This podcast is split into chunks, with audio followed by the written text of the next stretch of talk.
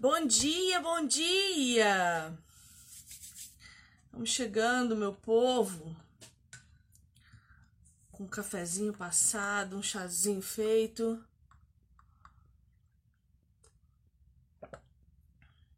Bom dia! Olha eu aqui em plena manhã. Quem é Viviane de manhã? Ninguém.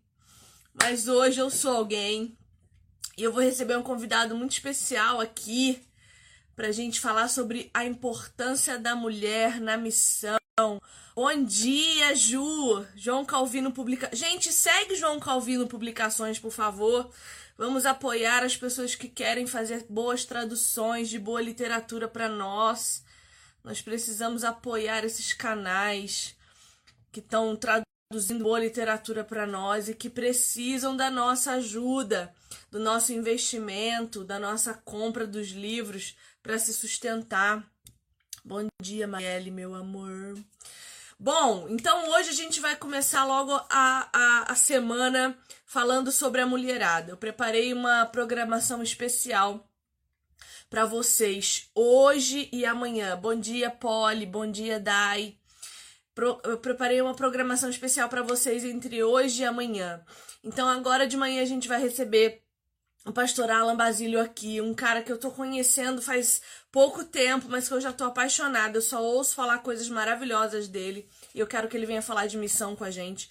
Hoje de tarde, não se esquece, às quatro da tarde a gente tem nosso encontro de leitura do Quincas Borba, nosso primeiro encontro de leitura do Quincas Borba. Amanhã de manhã eu vou trazer a Renata aqui pra gente conversar um pouco sobre procrastinação e convencer essa batalha que geralmente nos vence. E às quatro da tarde amanhã eu tenho uma live com Ruth Salviano e Jaqueline Silva que publicaram o livro Reformadoras. Então não perde que tá tudo muito especial, tá bom? Deixa eu já chamar o Alan aqui para entrar, que eu acho que ele já tá aqui.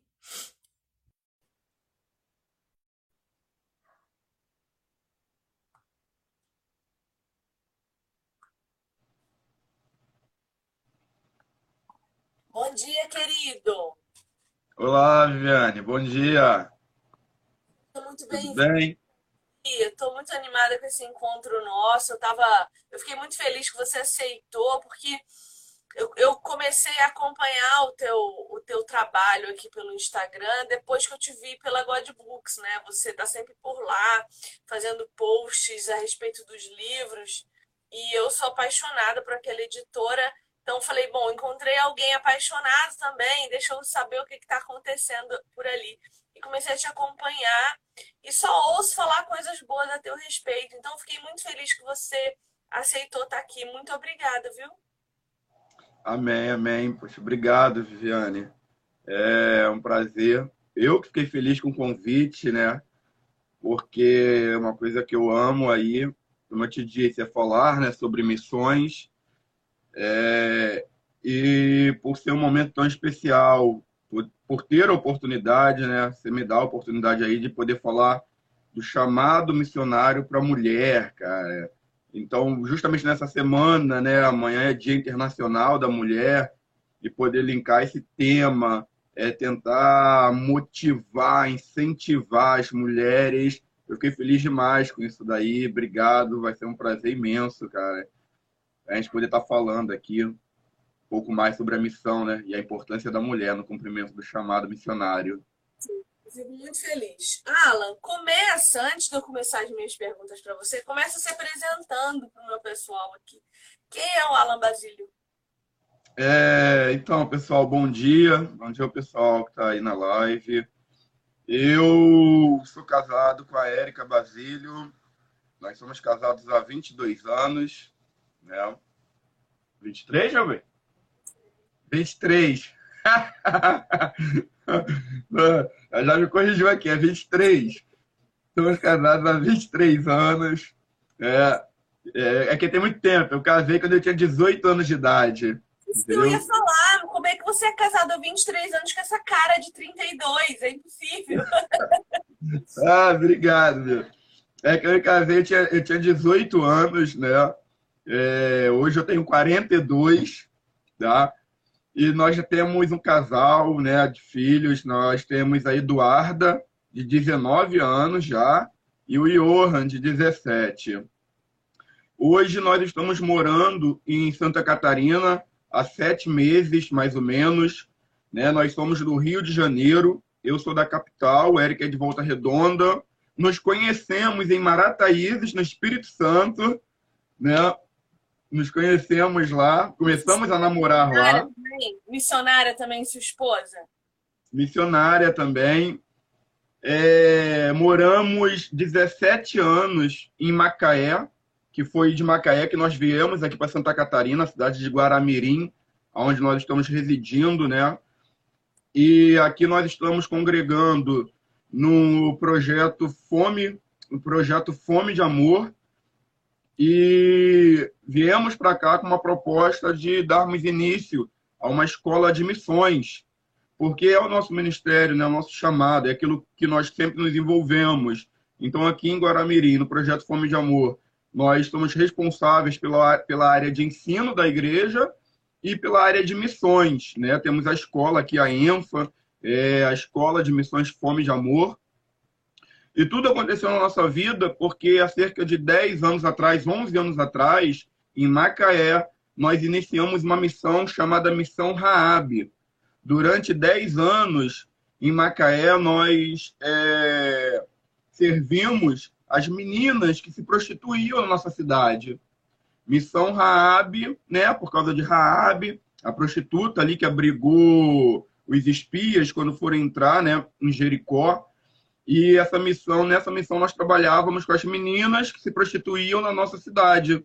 Então, durante 10 anos ali, nós fizemos é, um encontro na praça da cidade, na praça principal da cidade, que elas se prostituíam em volta da praça. E nós levávamos, então, uma mesa de café. O lema do Raab era café, pão, amor e compaixão, que era o que a gente levava para a rua, né? O café e o pão, mas o amor e a compaixão. E minha esposa abraçou esse trabalho comigo, né? Eu, eu, eu amo muito a cidade. É, eu tenho uma visão muito voltada para a cidade, da igreja que serve a sua cidade, a igreja que serve a sua comunidade. E em Macaé eu comecei a orar, porque como eu falei, eu era sou natural da capital. E quando eu mudei para Macaé, foi um impacto muito grande para mim. Macaé é região dos lagos, no Rio de Janeiro, perto de Cabo Frio, Búzios, né, região ali de praiana, como a gente diz. E quando eu mudei para Macaé, foi um impacto muito grande, porque a cidade era bem menor. Então eu não me acostumei, não me adaptei muito no começo. E aí eu comecei a orar eu falei, pô, Deus, é, se eu estou em Macaé, eu preciso amar essa cidade. Né? Eu não posso ficar aqui querendo ir embora. Então, me dá amor pela cidade. Comecei a orar a Deus. Deus, me ensina a amar a cidade, me ensina a amar a cidade. E depois de um tempo de oração, Deus me deu muito amor pela cidade de Macaé. Quando o amor veio ao meu coração pela cidade, a segunda coisa que veio decorrente desse amor foi um sentimento de gratidão pela cidade de Macaé. Macaé é a capital nacional do petróleo. Então, muita gente vai para Macaé de outras cidades, né, de outras nações, vão para Macaé para tirar de Macaé. Entendeu? Vão só para tirar. Até crentes vão para aquele lugar para tirar, porque tem muito emprego, né? um polo industrial. Existem muitas multinacionais em Macaé. E aí eu comecei a olhar para aquela cidade com misericórdia. Eu falei, Deus, eu não quero tirar de Macaé. Muita gente já vem para tirar dessa cidade, para tirar a riqueza dessa cidade. E essa cidade tem abençoado a minha casa, tem abençoado a minha família. Eu quero fazer algo, eu quero servir a cidade de Macaé, eu quero abençoar Macaé de alguma forma. E aí comecei uma outra jornada de oração. Deus, é, o que, que eu posso fazer por Macaé? E depois de um tempo orando, um dia Deus falou: Alão, vocês vão trabalhar com as meninas que se prostituem na cidade de vocês. E aí eu falei, pô, Deus, você vai ter que fazer um milagre, porque minha esposa não vai gostar disso, não de trabalhar com prostituta, né? Essa coisa. E quando eu falei com a minha esposa que Deus estava chamando a gente para isso, na hora ela. É... Pô, Alan, gostei. Quando que a gente vai começar? Aí eu falei, pô, agora vai ter que fazer. Minha esposa topou. E desde o início, então, ela abraçou o chamado. Eu só consegui fazer, a gente só pôde fazer o RAB porque é, eu falo que Deus dá a missão para o casal. Se, se é um casal, Deus não dá a missão só para um. Entendeu? Deus dá a missão para o casal. e ela abraçou, foi extremamente importante ali no trato com as meninas, né? E durante 10 anos a gente foi apaixonado demais pelo Raab, porque assim, imagina se a gente trabalhava diretamente com as meninas ali que se prostituíam. Então a gente ouviu muita história, a gente aprendeu. Deus, Deus gerou amor no nosso coração, gerou compaixão no nosso coração. Por isso que o lema era café, pão, amor e compaixão, porque Deus gerou amor e compaixão em nós pela vida dessas meninas. E durante 10 anos eu falo que eu fiz a oração mais louca que um pastor pode fazer, porque eu no meio daquela praça eu gritava e falava: Deus, me dá essas meninas, eu quero essas meninas, eu quero todas essas meninas, Deus. Então imagina as pessoas passando na rua ouvindo, pois esse cara é maluco, tá numa área de prostituição, falando que quer essas meninas, mas é porque Deus gerou um amor e uma compaixão tão grande por nós que o nosso desejo era tirar todas aquelas meninas da, da vida de prostituição, tirar ali das ruas. Então, assim, esse sou eu, né? essa é minha história, minha família e um pouco daquilo que a gente faz.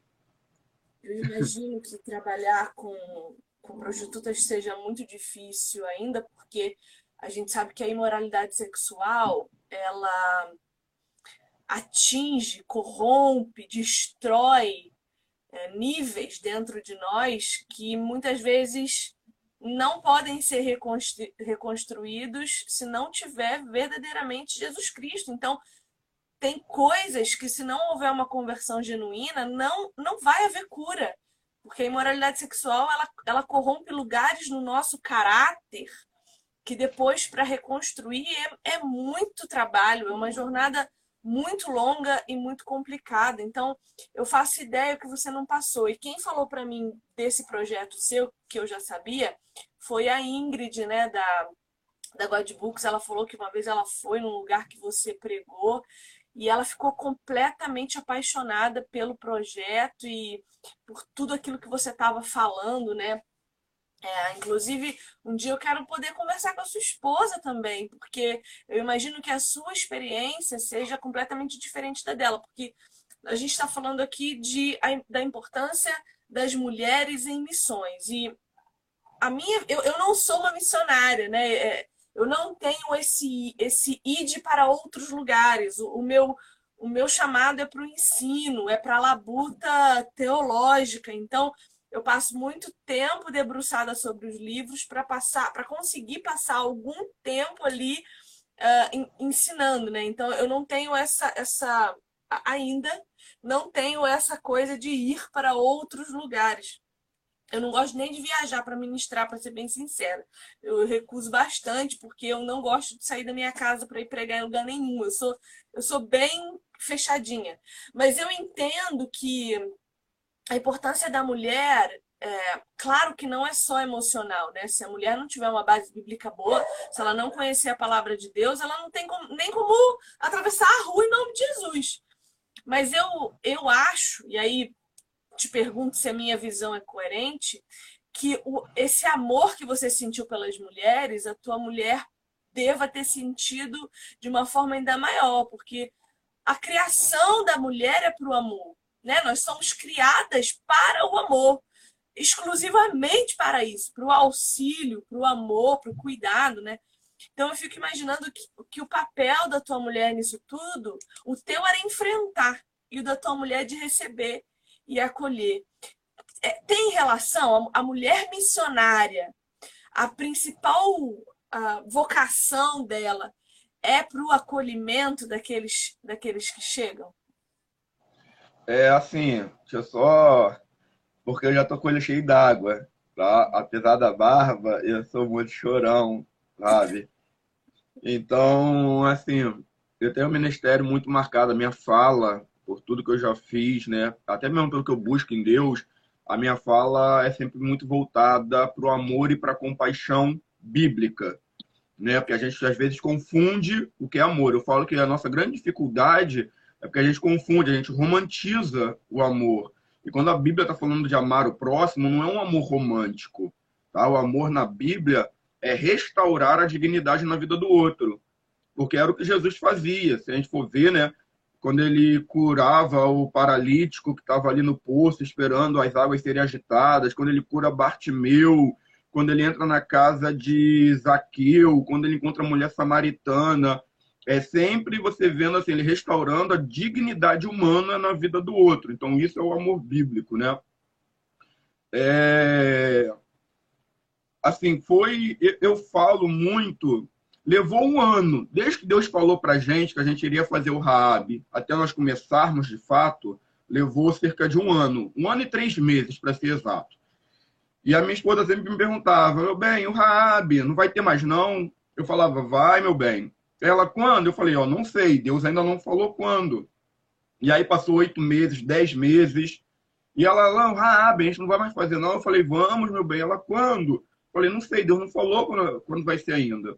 Até que Deus sinalizou que havia chegado o tempo.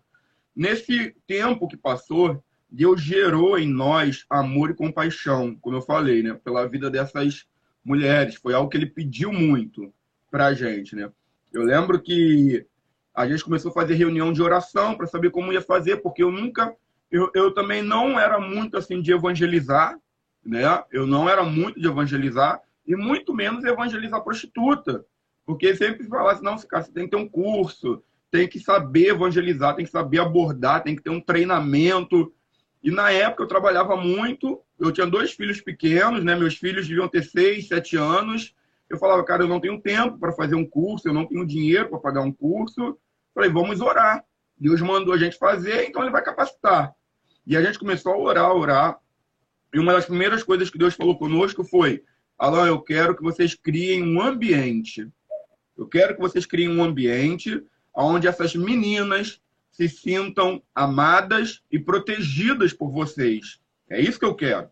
Então Deus nos mandou, foi isso que Deus mandou. A gente, a gente precisa focar no que Deus manda. Porque quando Deus fala uma coisa com a gente, o nosso cérebro, a nossa alma, a nossa emoção, já cria mil coisas ao redor. Quando Deus fala com você algo, você já começa a inventar. Vou fazer assim, vou fazer assado. Não, cara, você não tem que fazer nada, tá? É, é, você tem que obedecer a visão. Você não pode fazer mais e não pode fazer menos. Você tem que fazer exatamente o que Deus mandou. E Deus nos mandou criar um ambiente de amor e proteção. E, quando, e o que ele falou com a gente foi: quando vocês criarem esse ambiente de amor e proteção, quando essas meninas se sentirem amadas e protegidas, é, elas vão confiar em vocês. Quando elas confiarem em vocês, elas vão abrir o coração delas para vocês. Quando elas abrirem o coração para vocês, o meu espírito vai entrar na vida delas.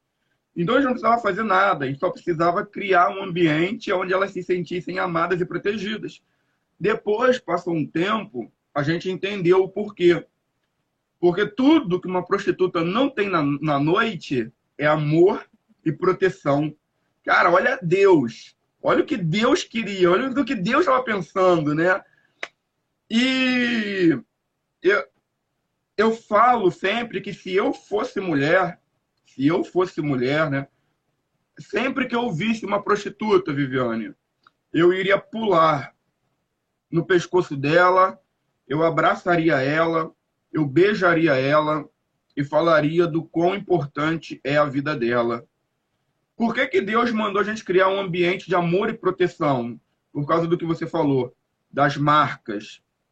É, se a gente for pegar biblicamente o sexo entre marido e mulher. É a coisa mais espiritual que tem. Tá? A coisa mais espiritual que tem. Não, a, a, a, a gente não entende o que é espiritualidade. Espiritualidade não tem a ver com misticismo. A, a, coisa mais espiritual que pode haver, que o homem hoje pode experimentar, é o sexo dentro do casamento. Entendeu? Quando a palavra. A, a, é, a gente não consegue dimensionar o que vai ser o encontro o que vai ser quando os nossos olhos verem o Senhor vindo nos buscar. O encontro do noivo com a noiva, né? E Deus, eu creio que deu o casamento, criou o casamento para a gente se aproximar disso. E criou a relação sexual para que a gente venha se aproximar mais ainda desse êxtase que vai ser. Entendeu? O arrebatamento, a visão de Cristo, tudo isso que nós viveremos. Aí você imagina uma mulher, né? É, como pastor, uma coisa que a gente ouve muito é o seguinte, pastor, em questão de relacionamento, marido e mulher, pastor, não, eu tô cansada, porque eu é, eu passo o dia todo e ele não me procura, ele não fala que eu tô linda. A esposa falando em relação ao seu marido, né? Ele não fala que eu tô linda, ele não fala que me ama o dia todo. É, mas à noite, na hora de dormir, ele vem e coloca o pezinho dele pro meu lado. Né? Ele vem querer ter relação sexual comigo. E aí eu não quero, pastor, porque eu não sou uma máquina, eu não sou um robô. Eu tenho um sentimento, eu quero ser amada pelo meu marido. A gente ouve muito isso. Só que a gente precisa entender algo. Esse marido não é um estranho para essa mulher. Esse marido é alguém com quem ela, com quem ela escolheu se relacionar há cinco anos atrás, há dois anos atrás, há dez anos atrás. Então ele não é um estranho. E outra, ele é alguém que ela ama. Essa esposa ama o seu marido. Mas mesmo assim, mesmo para a esposa que ama o seu marido, é difícil ter uma relação sexual quando ele passou o dia todo sem olhar para ela. Quando ele passou o dia todo sem falar, você é linda, eu te amo, meu bem. Aí você imagina uma prostituta que vai ter em uma noite, vamos falar como elas diziam, né? uma noite ruim. Em uma noite ruim vai ter de cinco a oito relações sexuais com homens que ela nunca viu na vida. Com homens que vão chegar sujos do trabalho. Homens que vão estar bêbados. Homens que vão estar drogados. Homens que não irão dar carinho, porque eles não querem dar carinho para essa mulher. Eles querem usar ela somente para o seu benefício, sem nenhum sentimento pelo outro ser humano. Então a gente está pegando a coisa que Deus deu para o homem e para a mulher uma das coisas mais divinas, mais espirituais que existem, e essas mulheres, essas pessoas estão tendo que perverter esse ato. Entendeu? A mulher, não adianta. Os tempos podem mudar, cara, mas a mulher é o vaso mais frágil. A Bíblia diz que é o vaso mais frágil, vai ser. Se tu é mulher, se tu gosta disso ou não, resolve com Deus, cara. Foi Deus que falou, entendeu? Que a mulher é o vaso mais frágil. Então a mulher ela é sim mais romântica, ela é mais voltada para esse lado. Aí você imagina para uma mulher ter que pegar o sexo e ter que usar isso, ter que vender o seu corpo. É uma violência. O, a prostituição, o ato sexual dentro da prostituição é sempre uma violência contra a mulher. Sempre vai ser. E sempre vai deixar marcas. Por isso, muitas dessas mulheres se drogam. Porque quem, qual mulher, Viviane, qual mulher em sã consciência vai ter em uma noite cinco, oito, em uma noite boa, como elas dizem, pode chegar a ter é, 18, 16 relações sexuais com parceiros diferentes, com homens diferentes. É óbvio que essa mulher vai se drogar. É óbvio que ela vai beber. Porque Cara, não tem como. Você tá ali no ar sexual com um cara que tá imundo, que tá fedendo, que tá drogado. Alguém que você nunca viu na tua vida. E você tem que fazer uma coisa tão íntima dessa. Então sempre vai deixar marcas e marcas profundas. No Raab, todos podiam conversar com elas. Tá? Todos podiam. Mas é óbvio que essas mulheres se sentiam muito mais livres para falar com outras mulheres. Porque o homem, para ela, é sempre o abusador o homem, para ela, é sempre aquele que está ferindo, que está machucando. Então, é óbvio que elas tinham mais liberdade. Né? E o homem é sempre o objeto da sedução. Porque o, o sexo compulsivo, porque a prostituição é, uma, é vira uma compulsão. Você, você transforma os seus canais neurais, a sua cognição muda, né? A prostituição muda quem você é profundamente. Então você começa a enxergar o homem apenas como aquele que vai te dar o dinheiro no final da noite. Então, todo homem com quem você vai se relacionar, você vê sexualmente. E isso é tão, tão profundo assim, porque você vê quando meninas que são violentadas sexualmente dentro de casa e vão para abrigos. E aí essas meninas são adotadas. A relação que elas têm com os pais é muito difícil e muito diferente da relação que elas vão ter com as mães adotivas. Porque o homem vai estar sempre sob o olhar dela é, é, suspeito. E aí isso vai reverberar para todos os outros relacionamentos pro resto da vida. Então, uma mulher que se prostitui, ela muda a forma com que ela enxerga todo o resto. E é, e é muito difícil lidar com essas mulheres, e por isso talvez o teu projeto tenha encantado tanta gente, porque o homem que vai lidar com essas mulheres tem que estar sempre alerta, sempre, 200% do tempo alerta, porque aquela mulher vai se relacionar com ele de forma sedutiva. E a mulher que for se relacionar com ela, no caso, por exemplo, sua esposa, precisa ter muito cuidado com a forma como fala, porque essa mulher vai estar sempre esperando preconceito, ela vai estar sempre esperando julgamento, ela vai estar sempre esperando ser tratada como ela é tratada por todo mundo. Viviane, acontecia algo lindo lá, que era o seguinte: é, essas meninas, né, elas vinham, se sentavam, e o que era o Rab? O Rab era uma mesa de café que a gente preparava para elas. A gente preparava uma mesa de café e servia a vida dessas meninas, a gente convidava elas. Quando elas chegavam, elas se sentavam ali e às vezes elas falavam né, com as voluntárias ali do Raab. É, elas se sentavam para conversar e aí elas falavam: mas vocês não têm vergonha, não, de estar aqui com a gente, sentada no meio da gente? Aí as voluntárias falavam: mas vergonha por quê? Por que a gente teria vergonha de estar com vocês? Aí elas falavam assim: ah, não, porque você sabe, né? A gente é diferente, nós somos diferentes, né? Aí elas, as voluntárias falavam: mas diferente como? É, você é dona de casa, né? Dona de casa? Sim, não, eu sou dona de casa. Eu também sou dona de casa.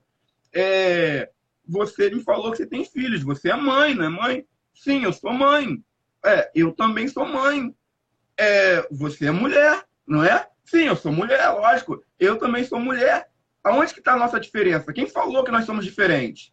Aí elas começavam a falar, olhar, a se olhar e falar: é mesmo, é isso que eu sou. Eu sou mãe, eu sou dona de casa, eu sou mulher.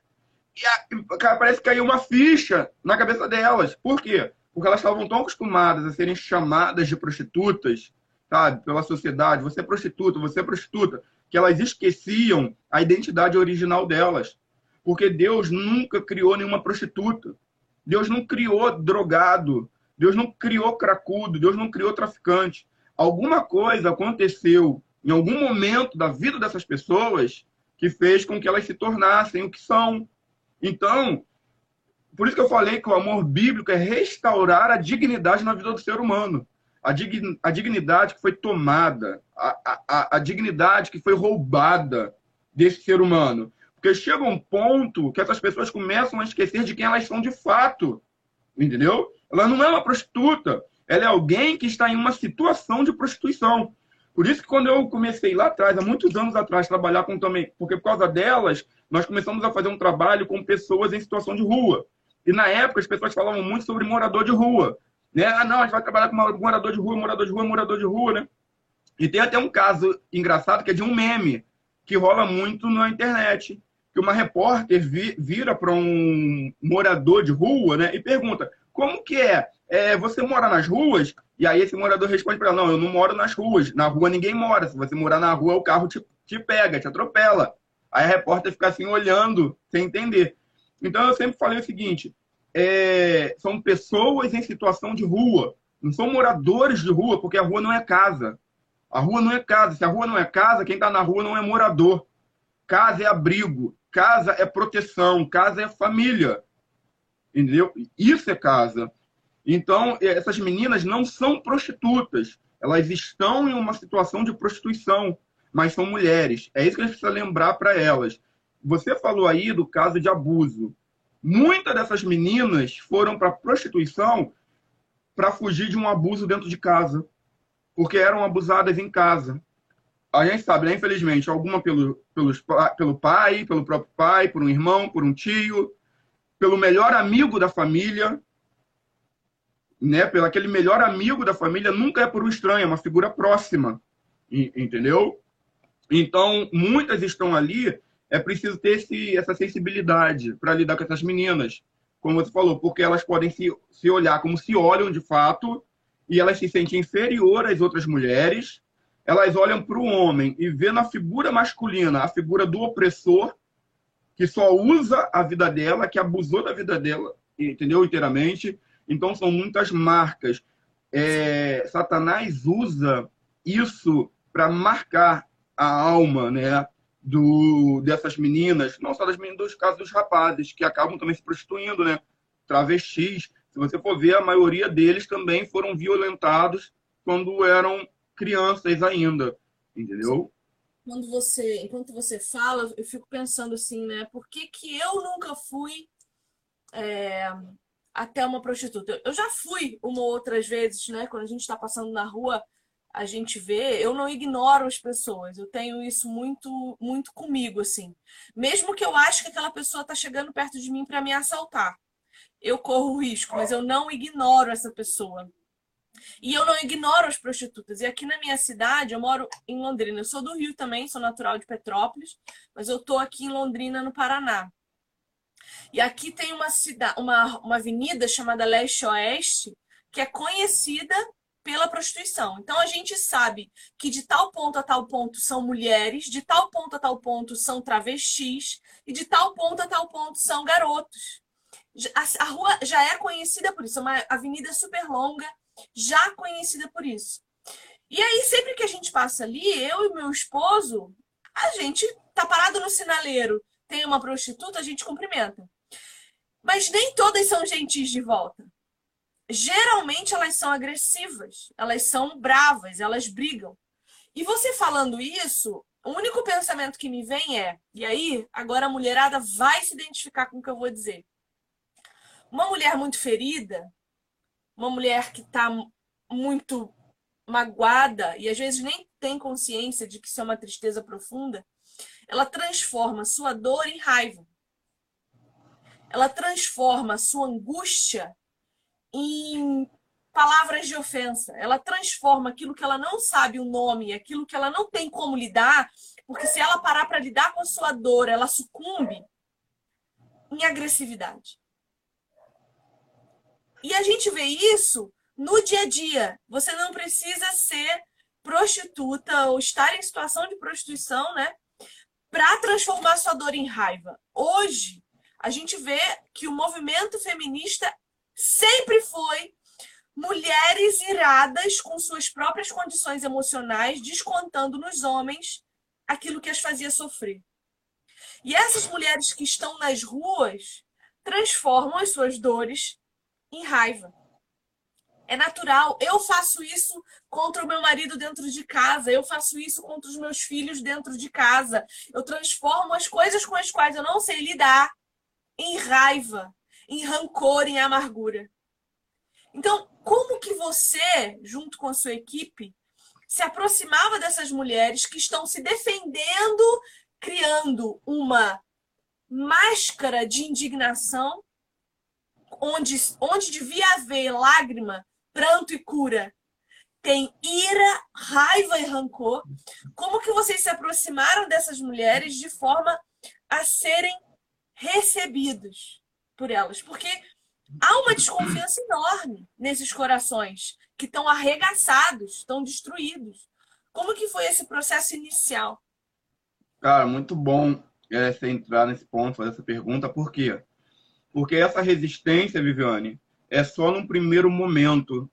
A resistência dessas meninas é a resistência de, da sociedade, independente do setor que a pessoa, é, de qual setor ela seja, o que ela faça, é a mesma resistência dessas meninas.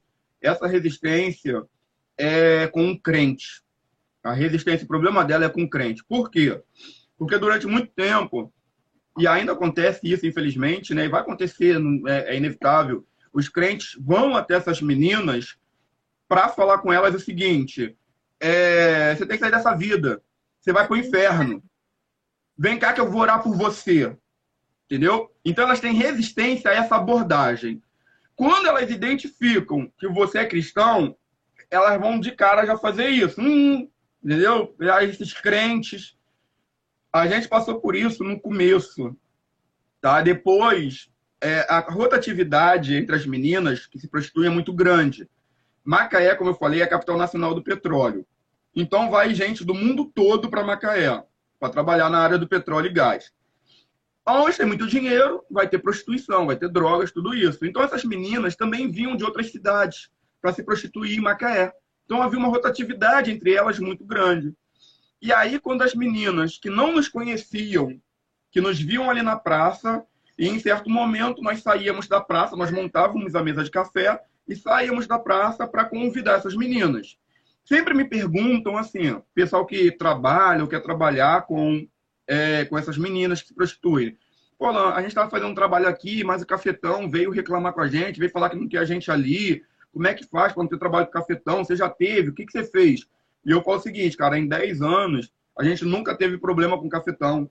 Nunca.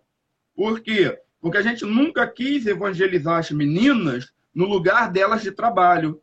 Porque por mais que para a gente seja estranho, para elas é o trabalho delas. Muitas dessas meninas têm filhos. Os filhos ficam com os avós. São os pais delas que tomam conta dos filhos delas, cuidam dos netos.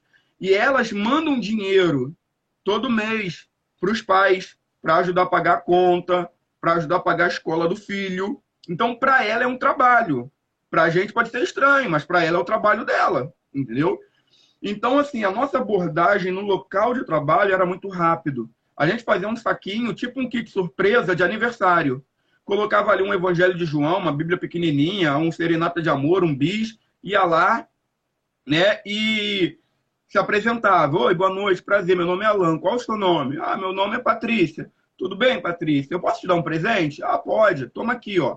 Patrícia, a gente está com uma mesa de café ali. Depois vai lá tomar um café com a gente. Tem café, tem suco, tem bolo, tem água. Vai lá um pouquinho para você descansar. Ela tá bom. Essa abordagem levava 15 segundos, 20 segundos, Viviane. Então a gente nunca teve problema de atrapalhar ela, entendeu? Ali no local.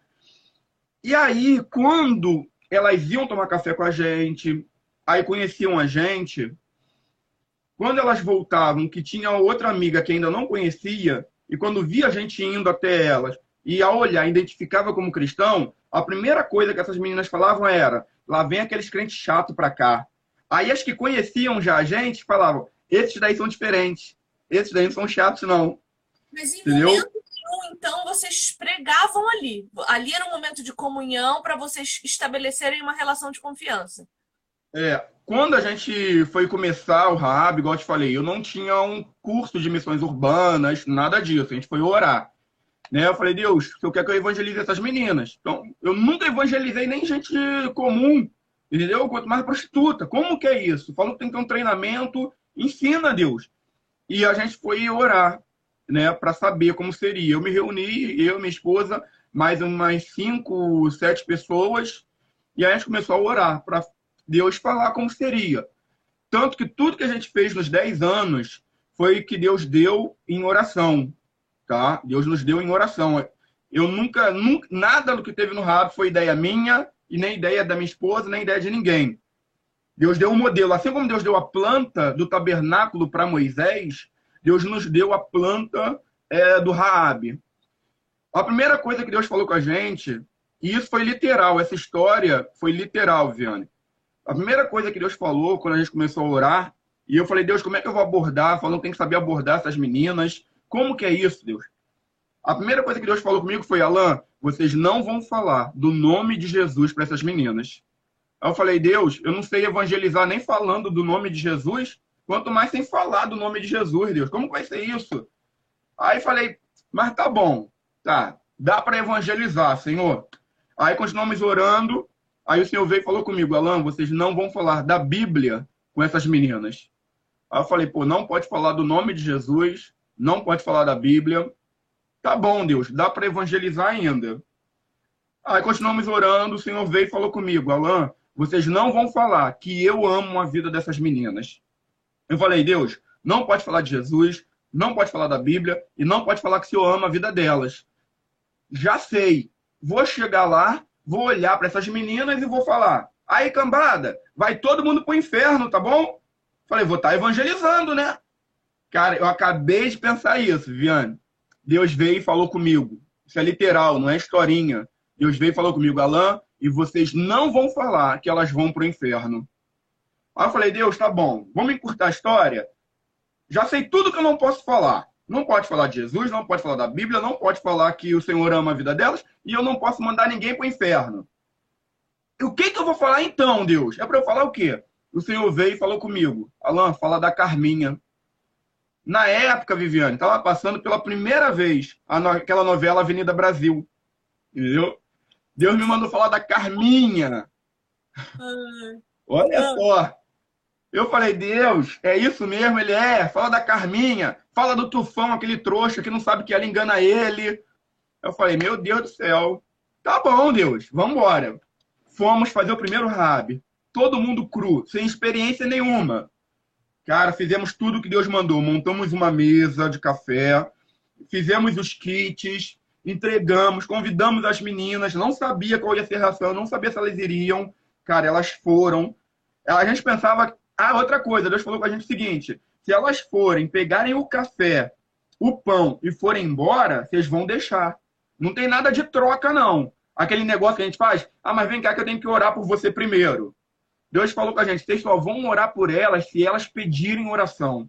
Se elas quiserem pegar o café, pegar o pão e ir embora, vocês vão deixar. Aí eu falei, tá bom, Senhor. Fizemos. A gente achou. Isso é autonomia. Você deu a elas do direito de escolha, a opção do querer e do não querer. O que elas não é. têm na vida delas. Elas não têm o querer e o não querer. No ato sexual, elas são apenas um objeto de uso, elas não têm vontade. Então, o que vocês Sim. deram a elas foi: o que, que você quer? Faz o que você quiser, a gente está aqui para te servir. E, e, não tem evangelho maior do que esse. Isso aí que você está falando, Viane, é, eu digo que é a pergunta mais importante que a igreja pode fazer. A pergunta não mudou, o evangelho não é algo novo. A gente tem que parar de tentar inventar moda. É a pergunta mais importante que a igreja pode fazer para a sua sociedade é essa. Porque era a pergunta que Jesus fazia para quem ele ia curar. Jesus, antes de curar, se aproximava e perguntava: O que tu queres que eu te faça? Muito bom, o que Deus tu é queres que eu te faça significa isso. Significa o que eu posso fazer por você? Como que eu posso te servir? Aí você imagina Jesus chegando para Bartimeu, que era um cego.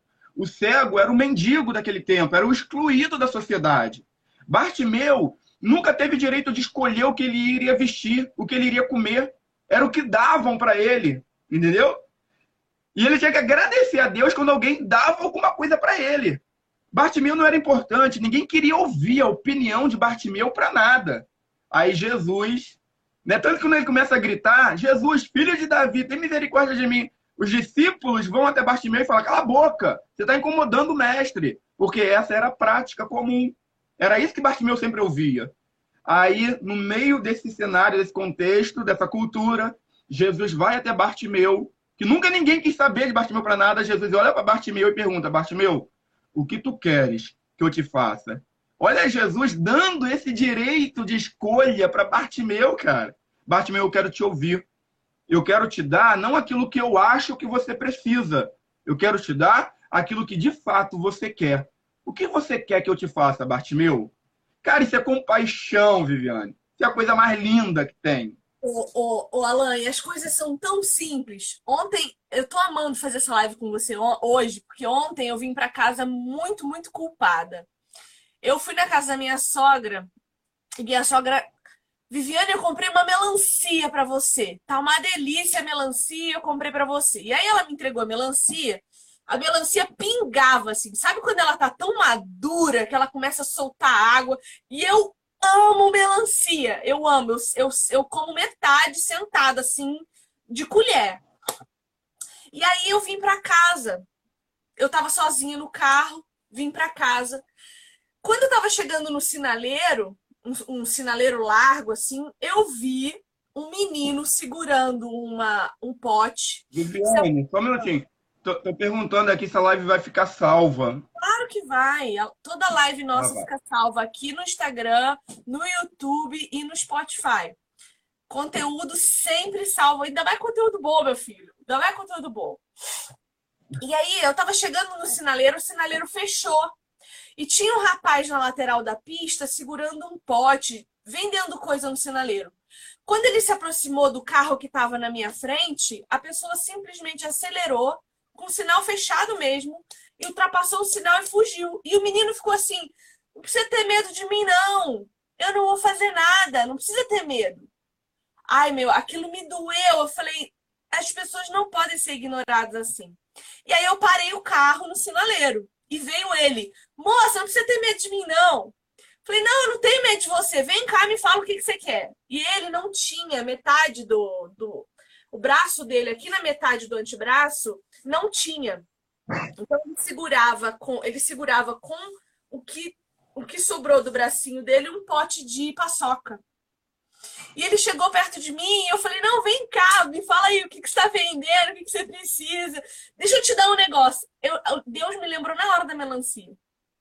Da melancia, que tá uma delícia. E aí aquele cara chegou perto de mim na janela, ele falou assim: Nossa moça, mas você é muito bonita. Eu falei: Eu sou bonita, não sou? Aí ele: É sim, eu dava o meu braço de novo só para ter um lugar no seu coração. Falei, cara, olha que cara sensacional. E eu comecei a dar risada com ele ali. Eu falei, meu, você dava o seu bracinho por mim? Aí ele, eu dava. Ele falou, eu dava. Eu falei, então eu vou te dar uma melancia. Mas olha, come essa melancia rezando, porque deve estar uma delícia. Aí ele, é sério mesmo? Eu falei, é sério, toma melancia. Come-se. E ó, arrasa de comer essa melancia. Aí ele falou assim: você não tá brincando comigo, não? Eu falei, eu não tô brincando, não. Toma melancia. Aí ele, então pega uma paçoca. Falei, cara, eu sou super alérgica à paçoca, eu não posso comer, mas eu te agradeço. Fica com Deus aí, viu? E saí. Mas eu me diverti tanto com aquele cara que eu, eu, não, eu não evangelizei ele do modo tradicional. Eu não falei um Jesus te ama. A única coisa que eu falei foi fica com Deus. Eu, foi só. Sim. Só que a nossa forma de evangelizar é tão ruim a gente sabe Demais. tão pouco que eu evangelizei ele o tempo inteiro e saí de lá me culpando porque eu não falei o nome de Jesus para ele. Eu fiquei, meu Deus, eu não falei de Jesus, eu não falei de Jesus. Mas eu fui Jesus. Foi, eu Jesus. fui aquilo que Deus me manda ser. Misericordiosa. E não vem de mim. Eu tenho certeza que a compaixão que eu senti por aquele homem não é da Viviane, é de Jesus Cristo, porque eu não teria condições de me compadecer de alguém como eu me compadeci dele com o meu próprio coração. Sim. Quem me lembrou da melancia? Meu, eu não ia dar minha melancia para ninguém. Se dependesse da Viviane, da minha melancia, você acha? Mas o Espírito Santo falou comigo, dá a melancia que tá docinha, vai ser a doçura do dia dele. Sim. E falar de Jesus ali tornou-se dispensável, porque ele viu Cristo. E ele e assim, ó, eu fiquei pensando nele depois daquilo, eu orei por ele pra caramba. Tô aqui pensando nele ainda, pensando que eu podia voltar lá, levar uma laranja, sabe? E isso é o cristianismo vivo nas ruas. Isso é o cristianismo hum. vivo nas ruas. E o que hum. eu queria que você falasse, e, e você começou dizendo que você não tinha um curso você não tinha estudado, você não tinha se preparado, né, para fazer o evangelismo de rua. E, e o, o que eu vejo de preparação de evangelismo de rua por aí é muito ruim. É isso de você sair com a Bíblia na mão, botar um terno e uma gravata para parecer um crente tradicional e achar que você vai conseguir evangelizar uma prostituta na rua, ou um mendigo na rua, ou alguém em situação de risco. E não é isso. E aí eu vi que você tá com um curso acontecendo, que vai acontecer. É, é sobre isso o seu curso? Não, é esse que começa hoje, inclusive, né? Mais tarde, às oito da noite, esse não vai ser sobre evangelismo e missões. Esse vai ser sobre disciplinas espirituais, né? A gente vai estar falando aí sobre as quatro disciplinas interiores: jejum, oração, é, estudo e meditação bíblica, né? Mas eu já estou preparando, inclusive eu estava aqui, né? Eu, eu, aqui atrás, né, na mesa, tá cheio de livro, meus livros de missões, meus livros de evangelismo, porque você falou algo extremamente importante. É, a, a igreja, principalmente a igreja ocidental, hoje nós não sabemos evangelizar, tá? O que a gente tem de evangelismo foi o que a gente aprendeu lá atrás com os nossos avós, entendeu? Então hoje, por exemplo, né, voltando lá onde que eu falei que o Senhor falou para não falar de Jesus, não falar da Bíblia, não falar que Deus amava a vida dessas meninas e nem falar que elas iriam para o inferno. Depois, com o tempo, a gente entendeu o porquê de não falar nada disso. É, e por que Deus nos mandou falar da Carminha. Depois a gente entendeu o que era falar da Carminha.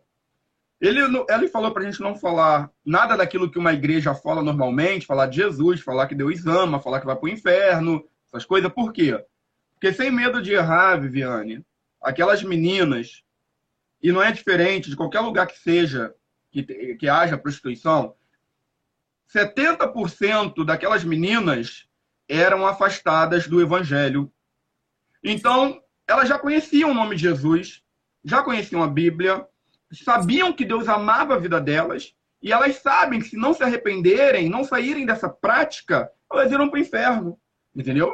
Então as meninas ali falavam pra gente: eu sou filha de pastor. Tem menina que falou com a gente o seguinte: eu fui criada é, no círculo de oração da minha igreja. A minha avó me levava desde pequenininha. Eu era do Ministério de Louvor. Teve um caso que eu sempre conto, que é de uma menina que falou pra gente o seguinte, que ela e o namorado eram da igreja. E aquela história, eles não vigiaram e ela engravidou. Quando ela engravidou, o namorado abandonou ela. Quando o pai, que era cristão, diácono da igreja, quando o pai ficou sabendo que a filha estava grávida, o pai expulsou a filha de casa. E aí ela falou conosco: para eu e a minha filha não morrermos de fome, sem é, o meu namorado, o pai da minha filha, e sem o meu pai para nos ajudar, o que sobrou para mim foi me prostituir. não tinha ninguém. Alan, as figuras masculinas que representam o sacerdócio supremo de Jesus Cristo tratando essas meninas como um lixo social. Sim. Porque o, o, que, o que eu vejo assim, né? Eu, eu acredito que o teu trabalho enquanto pastor missional, enquanto aquele que resgata, é fundamental. Porque você representa a masculinidade divina na vida dessas meninas. Então, o, o sacerdócio vem de você. E claro que para isso precisa de amor né? Mas você é aquele que vai e abraça, é aquele que vai e, e resgata como Jesus. A representação masculina, humana, precisa ser a representação espiritual de Cristo, em evidência Sim. visível na vida das pessoas. E eu vejo a sua e... esposa, a sua esposa como peça fundamental. Por quê? Porque ela é a casa ela é a igreja, ela é a outra parte do relacionamento. Ela é o que faz com que tudo tenha, no final das contas, sentido.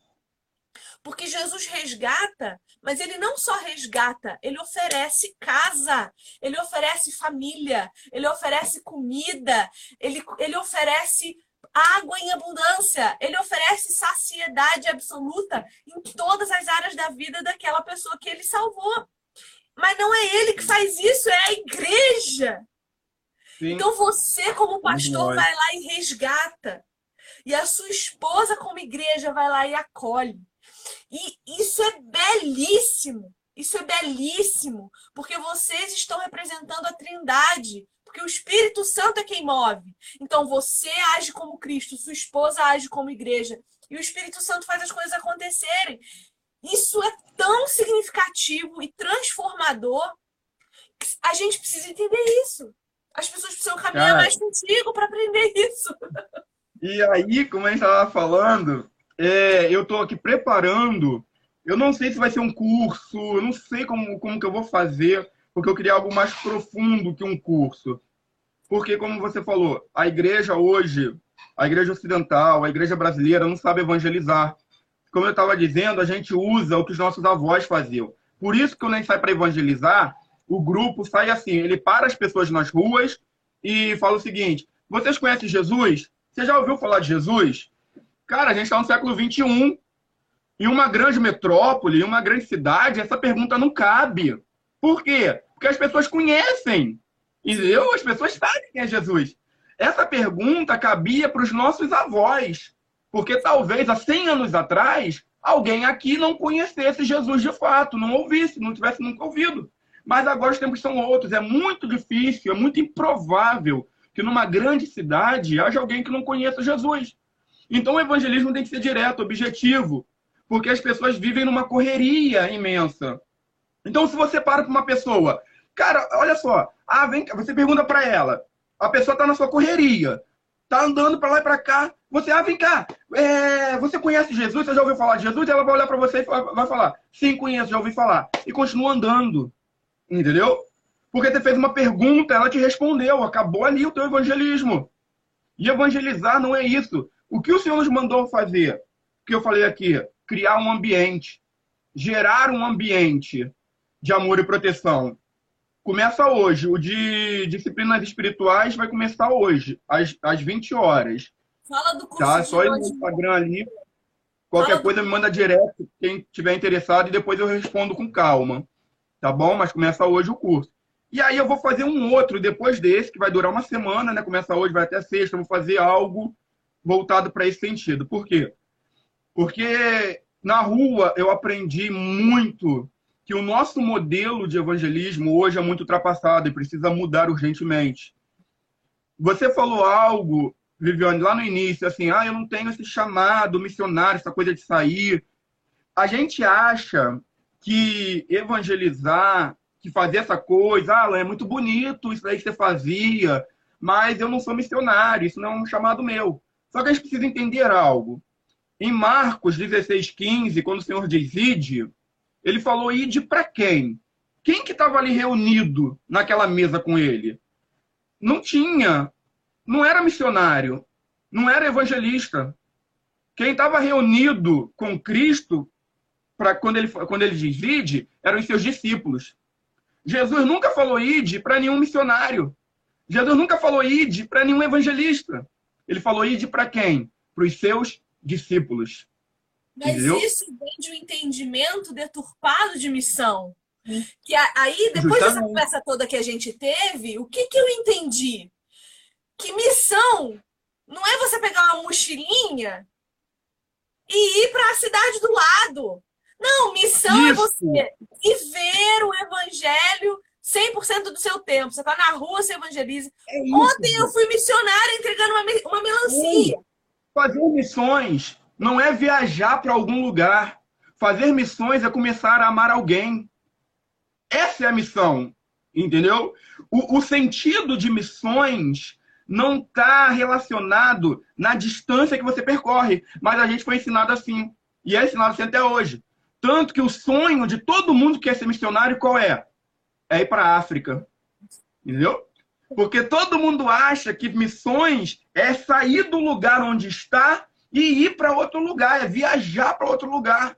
Aí por isso que a gente quer fazer missão na África, mas ninguém quer fazer missão na sua cidade.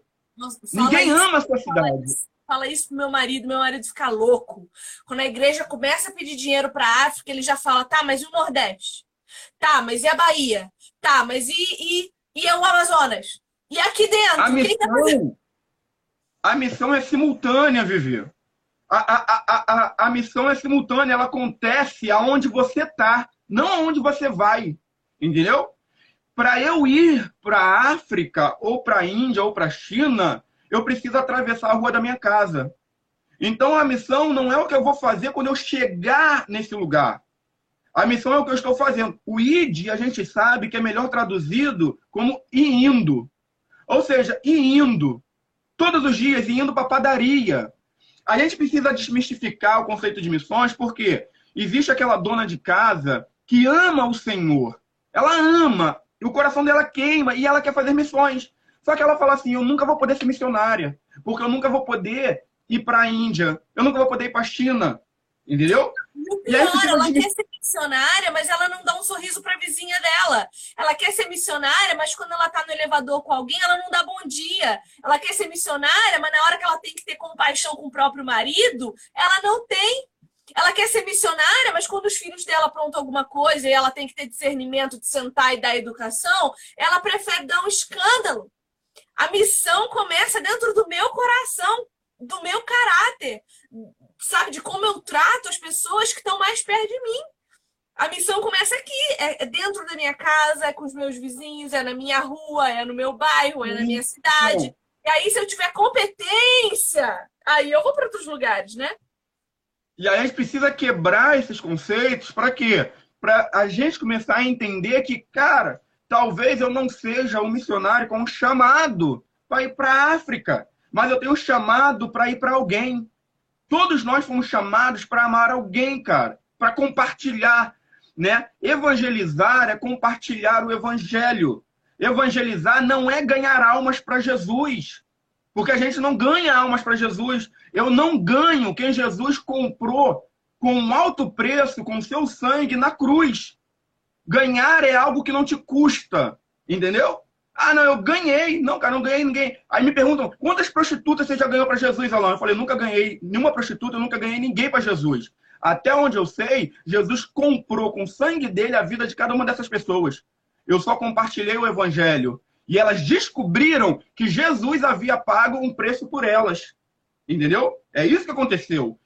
Então, assim, isso é obra do Espírito. Lembra também que eu falei que quando Deus nos mandou criar um ambiente, ele falou: quando essas meninas se sentirem amadas e protegidas, elas vão abrir o coração para vocês. Quando elas abrirem o coração, o meu espírito ela vai entrar na vida delas. Na regeneração, a gente não tem parte. É uma ação do espírito no coração do outro. Entendeu? Isso se dá em grande parte através do amor. João 3,16 é o fundamento de toda obra missionária, de todo serviço evangelístico. Como que a gente faz para alcançar? Para quem está ouvindo, Alain, mas tá bom, eu quero, Alain. Eu sou uma mulher, eu estou ouvindo a live, eu estou acompanhando a live e eu quero alcançar as mulheres. Eu quero alcançar as prostitutas, eu quero alcançar as enfermeiras, eu quero alcançar as costureiras, eu quero começar a desenvolver um ministério voltado para alcançar mulheres, donas de casa, mulheres que sofrem de abuso dentro de casa, mulheres que é, são agredidas no seu lar, mães que estão com os filhos nas drogas e não sabem o que fazer. Eu quero criar, desenvolver um ministério para essas mulheres, Alan. Como que eu faço para alcançar essas mulheres? Ei, ame a vida delas. Se compadeça, sinta a dor dessa mãe que está com o filho nas drogas. Começa assim, sentindo. A... Jesus também, antes dele curar alguém, o que, que a gente lê? Que ele era sempre movido de íntima compaixão. Um dia Jesus está na porta da cidade de Naim, ele vê um cortejo fúnebre, ele não conhecia quem era, mas ele vê uma mulher chorando.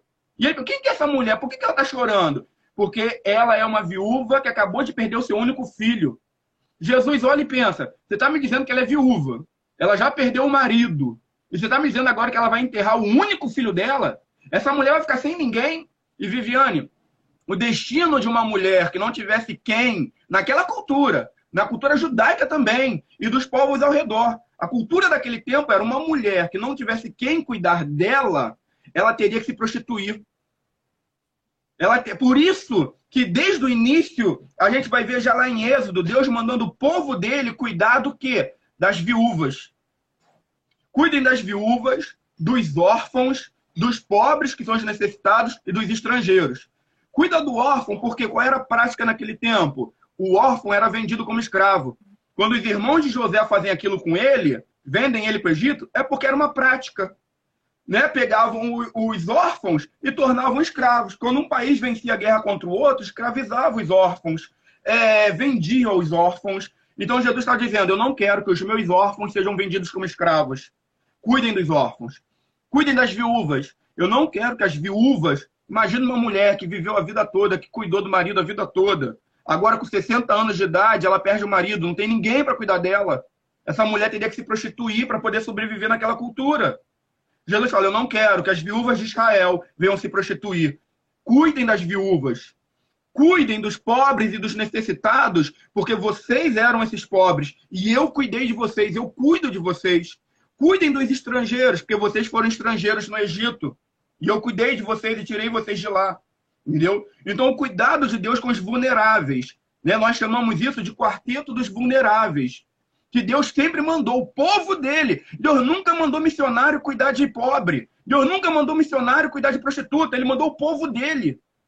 E Deus não, não falou para a tribo de Judá. Deus não falou para a tribo de Zebulon, cuidem das, das, é, das viúvas. Deus falou para o povo. O povo tinha que fazer. Então é a igreja. Porque eu estou cansado de ouvir isso. As pessoas falam, não, isso daí que você faz é bonito, Alain, mas eu não tenho um chamado missionário. Eu, aí, aí falou assim, não, isso daí é legal, Alain, mas isso daí não é para mim, não. Aí eu falo, realmente não é para você. Porque o ID não é para qualquer um, o ID é só para quem é discípulo. Entendeu? Então, se eu sou discípulo, eu compro o ID. Talvez eu não seja esse missionário que vai deixar tudo para ir para o campo missionário. Cara, mas eu preciso, eu preciso enxergar o meu trabalho como o meu campo missionário. Eu preciso enxergar a minha faculdade como o meu campo missionário. Eu preciso enxergar a minha casa como o meu campo missionário. Os meus vizinhos, a minha rua. Cara, você pode ser um missionário da padaria. Você pode ser um missionário do mercado, um missionário da feira. Entendeu? Porque a missão é essa. A missão é compartilhar o evangelho. As pessoas não fazem missões porque elas têm medo, porque aprenderam a vida toda que evangelizar é ganhar almas para Jesus.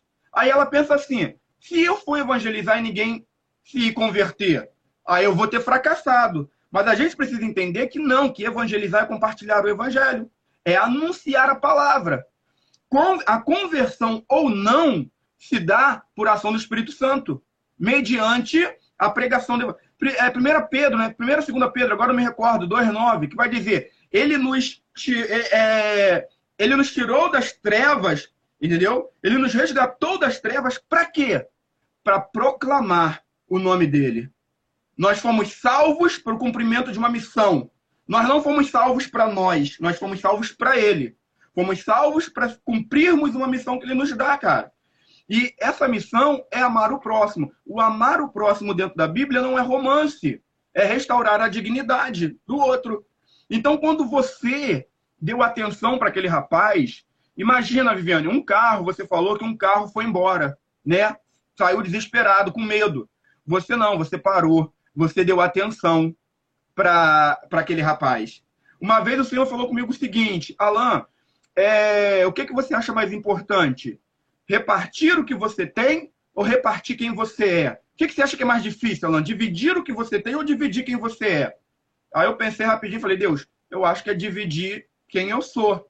Aí ele, é isso mesmo. Alan, eu não quero só que você divida o que você tem. Dividir o que nós temos é dar roupa, comida, dinheiro. Isso é importante também, mas não é o, o mais essencial. Ele falou: eu quero que você reparta quem você é.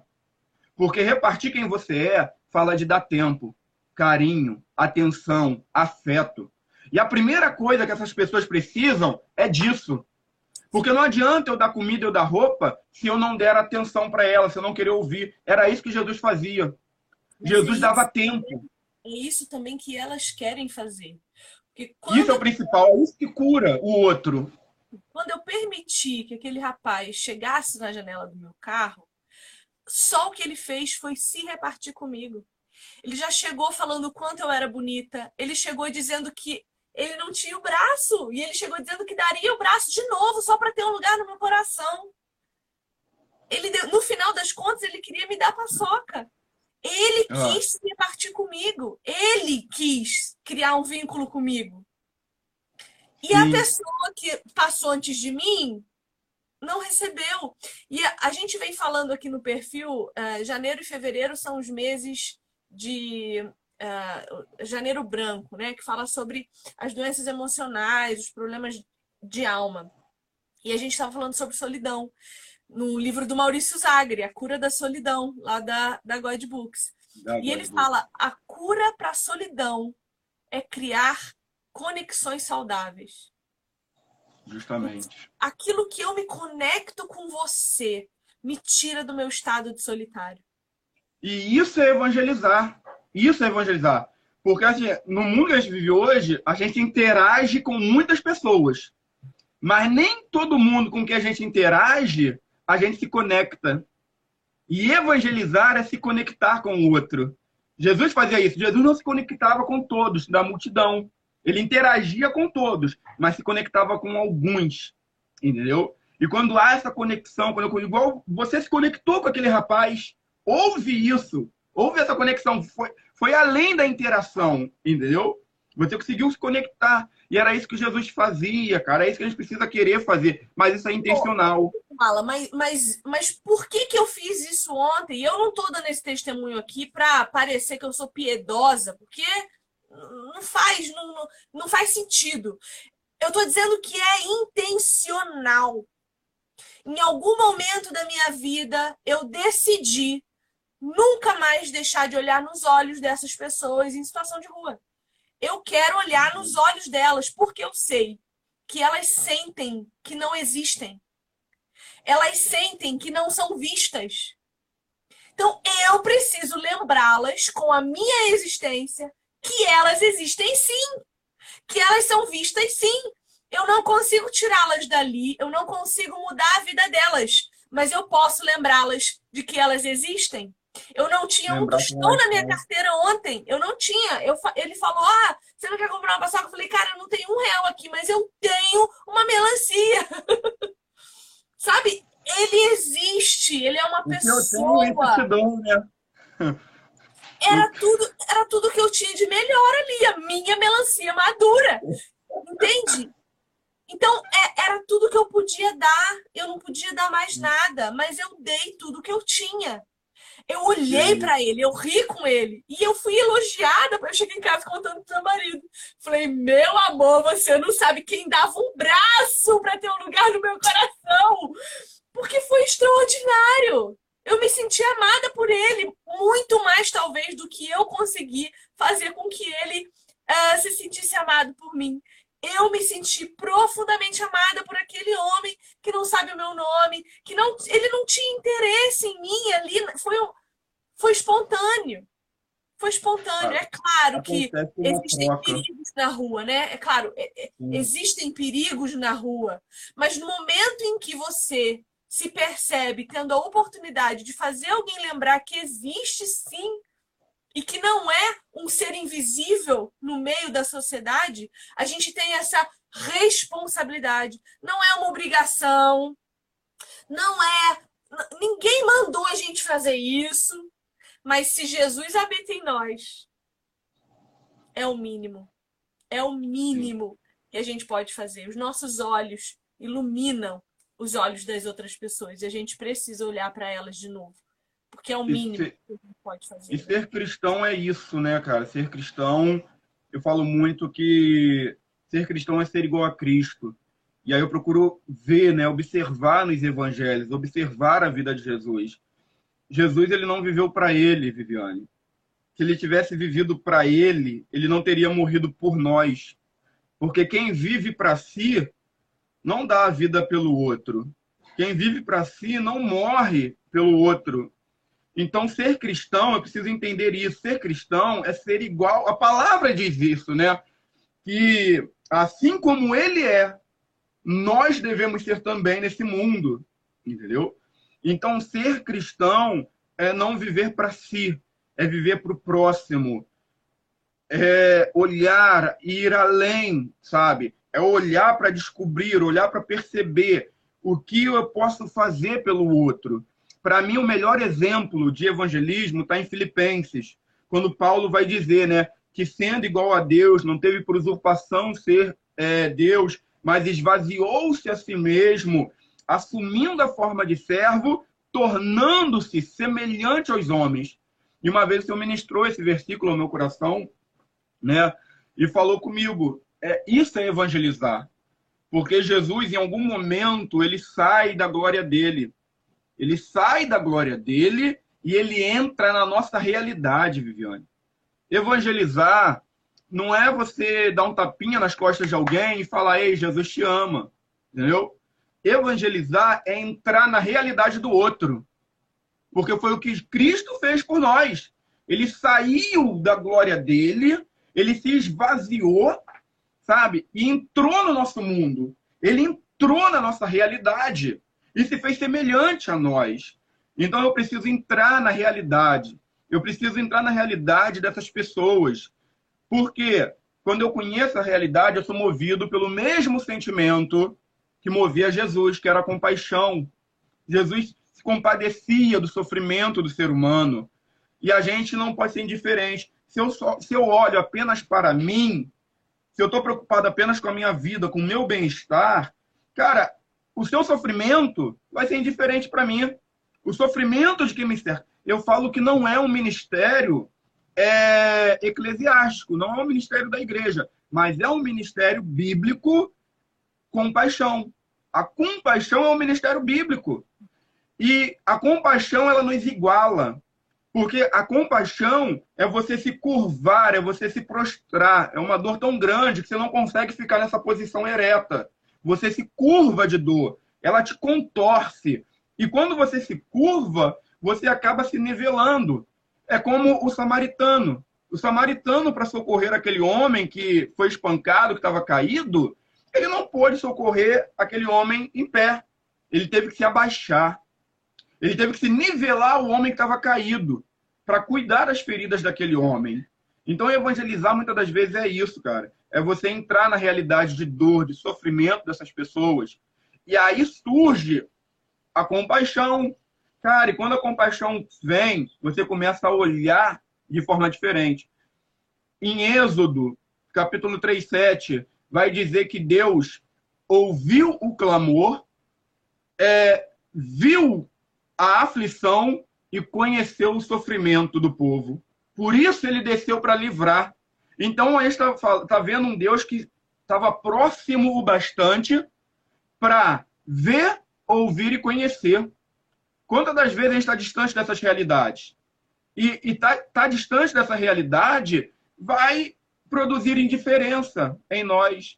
Então nós precisamos conhecer a dor da nossa comunidade, a dor de quem nos cerca para que a compaixão possa nascer e, através disso, nós prestarmos um serviço. Esse serviço é missão. Isso qualquer um pode fazer. Entendeu? Todo cristão, cara, ele, ele, ele vai haver nele esse chamado, não é difícil. Uma das coisas que eu queria falar nessa live era da mulher samaritana, que foi a primeira missionária na Bíblia. Antes da gente começar, eu estava passando o meu café e eu pensei, a mulher samaritana foi a primeira grande missionária que converteu uma cidade foi. inteira. Cara, e o que, que ela faz? Ela não usa nenhuma técnica, Viviane. Ela não usa nenhuma técnica, ela não fala nada muito elaborado, ela não inventa, sabe? Ela não. Ela só volta para a cidade e faz o quê? Fala tudo que Jesus falou para ela. Isso é evangelizar. Ela pegou o que Jesus falou para ela, voltou para a cidade dela e falou: Ei, eu conheci um homem que falou toda a minha vida, que falou tudo que estava de errado. Cara, eu conheci esse E ela fala para aquele povo o que Jesus falou para ela. Entendeu? Evangelizar é compartilhar o evangelho, a palavra de Cristo, a palavra de Deus. Ela não inventou, ela não criou nada difícil. Sabe? E, cara, foi tão poderoso que toda a cidade, a palavra vai dizer que ela levou, ela fala: venham e vejam o homem que tem falado toda a minha vida. E a cidade fica assim, cara, a gente quer conhecer esse homem. E ela leva toda a cidade dela com ela para conhecer Jesus. Cara, todos podem evangelizar. A gente inventou muita coisa que é difícil, que tem que ter. Não, cara. É... Você só precisa ter amor por, por Cristo, amar Cristo o suficiente para querer compartilhar ele com o próximo. Então, para evangelizar, o que, eu preciso? Eu preciso amar a Cristo o suficiente para querer compartilhar ele, essa boa notícia. Né? O, o, o evangelho é uma boa notícia. A boa notícia é: ei, eu conheci um homem que tem poder para mudar a minha vida. E ele é poderoso para mudar a vida de todos vocês. É, teve um domingo, sem ser esse domingo, domingo retrasado, eu ministrei aqui na igreja e eu falei sobre isso. O evangelho não é um conselho. O evangelho é uma boa notícia, cara. Quando eu tenho uma boa notícia, eu quero compartilhar ela. Então, é, é, muito triste quando não há em nós o desejo de evangelizar, de compartilhar. Porque o desejo de não compartilhar o que a gente vive revela é, uma, uma não, eu não quero falar insatisfação, que talvez seja uma palavra muito forte, mas revela uma, uma não total satisfação com o evangelho. Porque se eu entendo que o evangelho é a boa notícia, hoje, no mundo que a gente está vivendo, todo mundo está querendo o quê? Uma boa notícia. Acabou a pandemia. Não tem mais, não, está zerado. Pode andar sem máscara, acabou. Foi erradicada da face da terra. Qual a boa notícia que a gente quer hoje no mundo? não tem guerra mais na Ucrânia, da Rússia com a Ucrânia, acabou a guerra, não tem mais. Então hoje o mundo todo está querendo ouvir algumas, algumas boas notícias, né? É, é, claro que existem outras, né? Acabou a fome, acabou a miséria, acabou a injustiça. Engraçado que tudo isso, Viviane, é proposta e realidade do reino de Deus. As pessoas querem essa boa notícia, mas se recusam a fazer as duas únicas coisas que é preciso para participar do mundo que tem aquilo que elas tanto, que elas tanto desejam, que é se arrepender dos seus pecados e crer em Jesus Cristo. O, evangelizar é, é esse anúncio. Sabe esse mundo que você deseja? Esse mundo que não tem mais miséria, que não tem mais injustiça, que não tem mais lágrimas, esse mundo que não tem mais aflição, que não tem mais essa brutalidade. Tudo que nos faz chorar hoje, esse mundo existe, esse mundo é real. Esse mundo não vai ser criado, esse mundo já foi, esse mundo já está criado. Porque uma boa notícia é um fato. Uma boa notícia não é algo que vai acontecer, uma notícia é um fato que já ocorreu. Por isso virou notícia. Então, a gente não está dando um conselho para o mundo. A gente tem uma notícia. A notícia é: isso que vocês buscam existe, é real, e em breve a realidade desse reino vai se estender para o nosso mundo.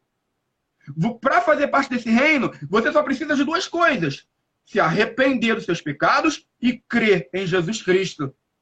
Cara, e isso que você deseja vai se tornar real na sua vida. O bom, Viviane, é que a gente está em outra posição. Quando eu dou um conselho para alguém, eu dou a oportunidade dessa pessoa recusar, rejeitar o conselho, não é verdade? Ela pode aceitar ou não o conselho. Agora, uma boa notícia, Viviane, ninguém pode rejeitar. Porque uma boa notícia, ou uma notícia, independente se é boa ou ruim, a notícia é aquilo que já aconteceu. Não tem como, eu não posso rejeitar. Eu posso crer ou não crer nessa notícia, mas rejeitar não, não tem como.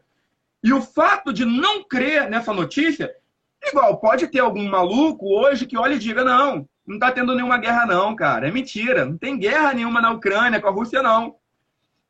A negação dele não invalida o fato.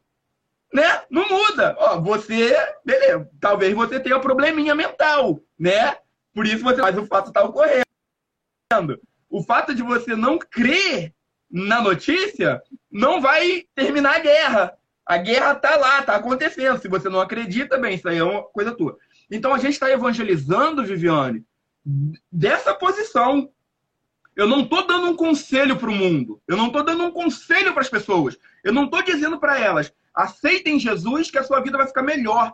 Eu estou anunciando para elas que, independente delas acreditarem em Jesus ou não, cara, esse mundo vai ser transformado no mundo que todos sonham. Só que para ter acesso a esse reino, a esse mundo, eu preciso estar em Cristo.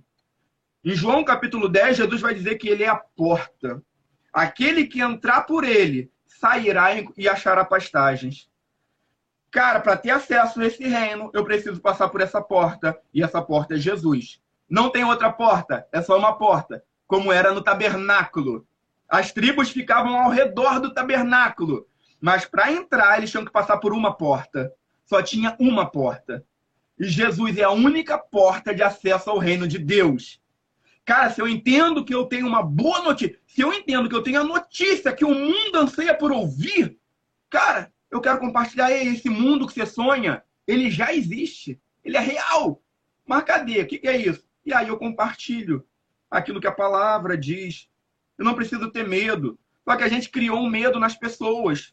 Aí elas acham que elas não podem. Aí elas acham, ah, não, pastor, mas eu não sei evangelizar.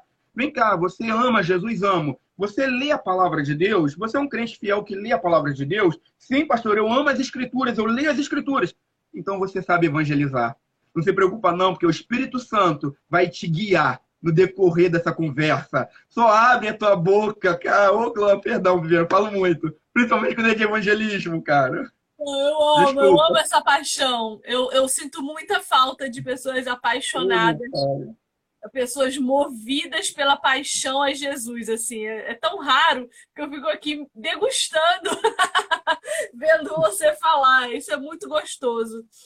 É, querido, Vamos encerrar o nosso encontro, que nós já estamos aqui ó, segurando esse povo há muito tempo.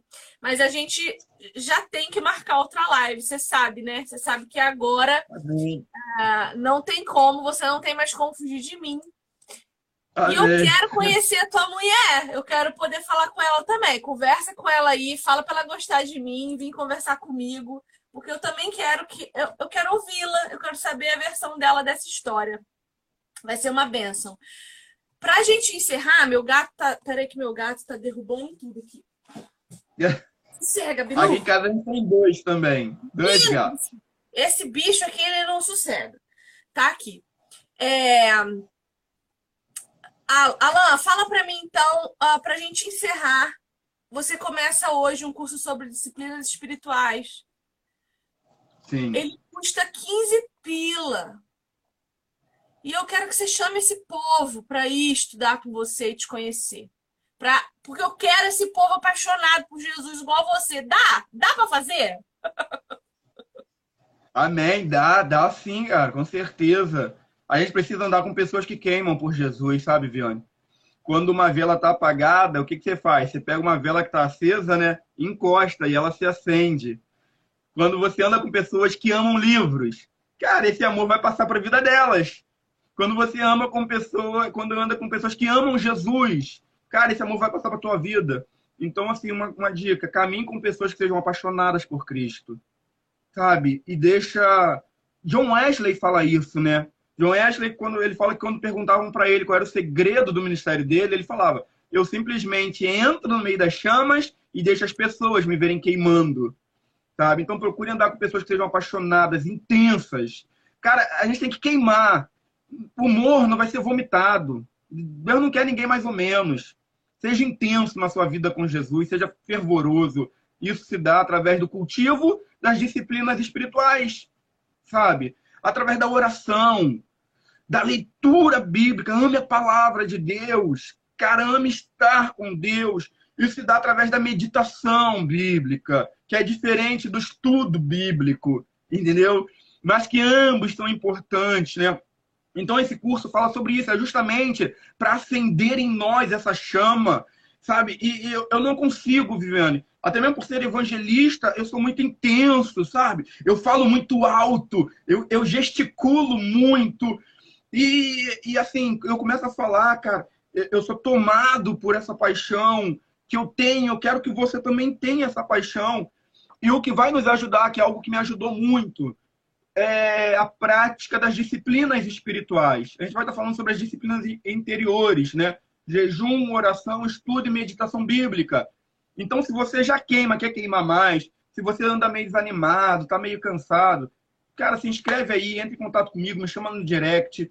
Como a Viviane falou, o curso é R$14,90 apenas, sabe? Vai ser de hoje até sexta-feira. E a gente vai estar tá passando, assim, muita paixão. A gente está usando alguns livros como base, né? Eu estou usando um livro que é o livro que incendiou a vida de John Wesley e de George Whitfield, que é a vida de Deus na alma do homem.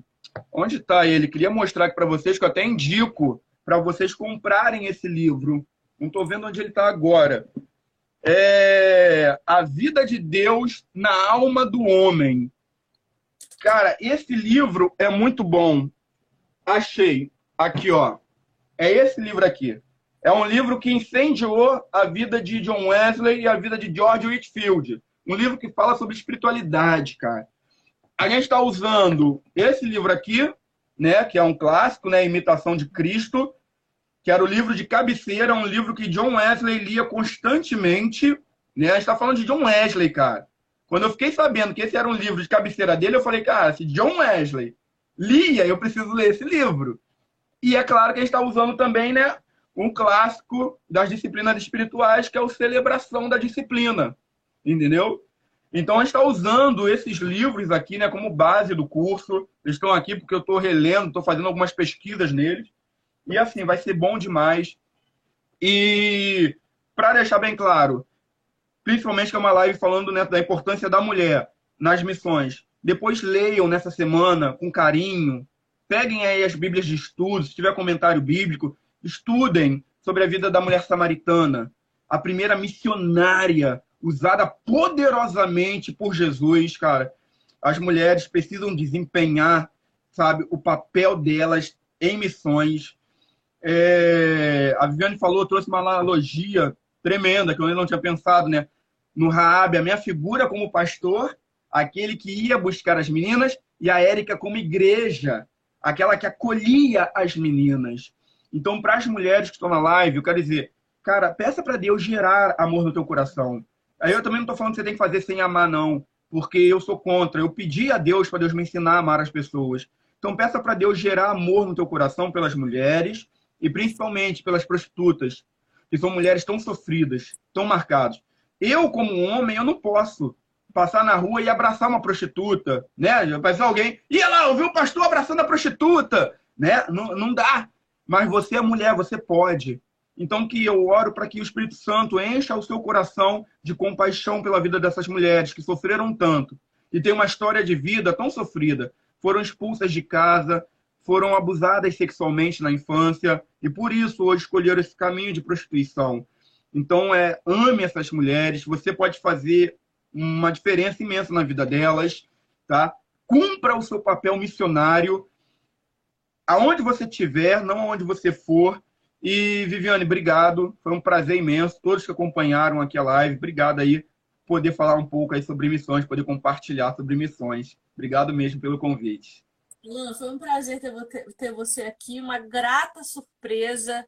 Uh, eu fico muito feliz mesmo em ver homens piedosos apaixonados por Jesus. Eu, por muito tempo, eu, eu, eu tenho um histórico de sentir raiva de homens, né?